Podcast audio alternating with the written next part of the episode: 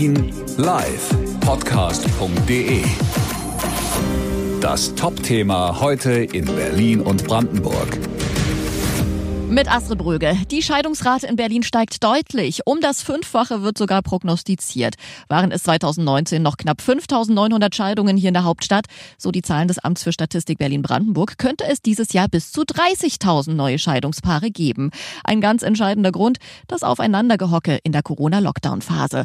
Beatrice Riem, sie ist Anwältin für Familienrecht und heute Vormittag am Telefon. Frau Riem, Sie spüren ja auch schon deutlich den Anstieg, bekommen mehr Anfragen in Ihrer Kanzlei.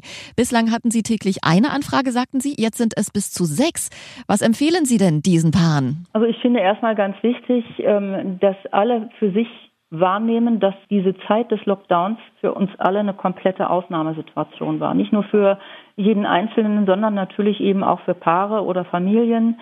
Ähm, und deshalb würde ich jedem wünschen, der sich mit dem Trennungsgedanken trägt, erstmal Ruhe zu bewahren und ähm, in den Alltag zurückzukehren. Bis zu welchem Alter ist denn eine Scheidung überhaupt noch ratsam? In dem Moment, wo man die 60 überschritten hat, sollte man sich das wirklich ernsthaft überlegen. Denn dann kommen bald die Renten mit 65, 67, ähm, die man dann im Wege des Versorgungsausgleichs in der Regel teilen muss. Und das ist dann für alle Beteiligte wirklich eine wirtschaftliche große Einschränkung unter Umständen. Das muss wohl überlegt sein.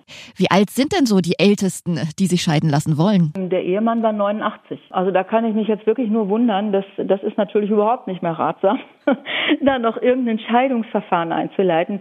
Der hat dann hinterher auch von dem Wunsch abgesehen. Ja, das wäre nicht seriös beraten, wenn man so jemandem wirklich noch so ein Scheidungsverfahren dann antut. Was haben Sie denn da für eine Botschaft an genau diese Berliner, die sich gerne trennen wollen? Bitte warten Sie das mal in Ruhe ab. Geben Sie sich noch ein halbes Jahr Zeit, um zu gucken, ob die Ehe auch besser wieder läuft, ohne diese Belastung des Zuhause aufeinander zurückgeworfen sein. Ja, und wenn es nach einem halben Jahr immer noch doof ist, dann hilft Paarberatung und im Anschluss eben dann der Weg zum Anwalt.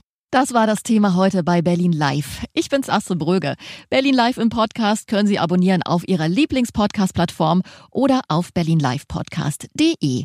Und wir hören uns dann morgen wieder. Hören, was passiert. Berlinlivepodcast.de. Das war das Top-Thema heute in Berlin und Brandenburg.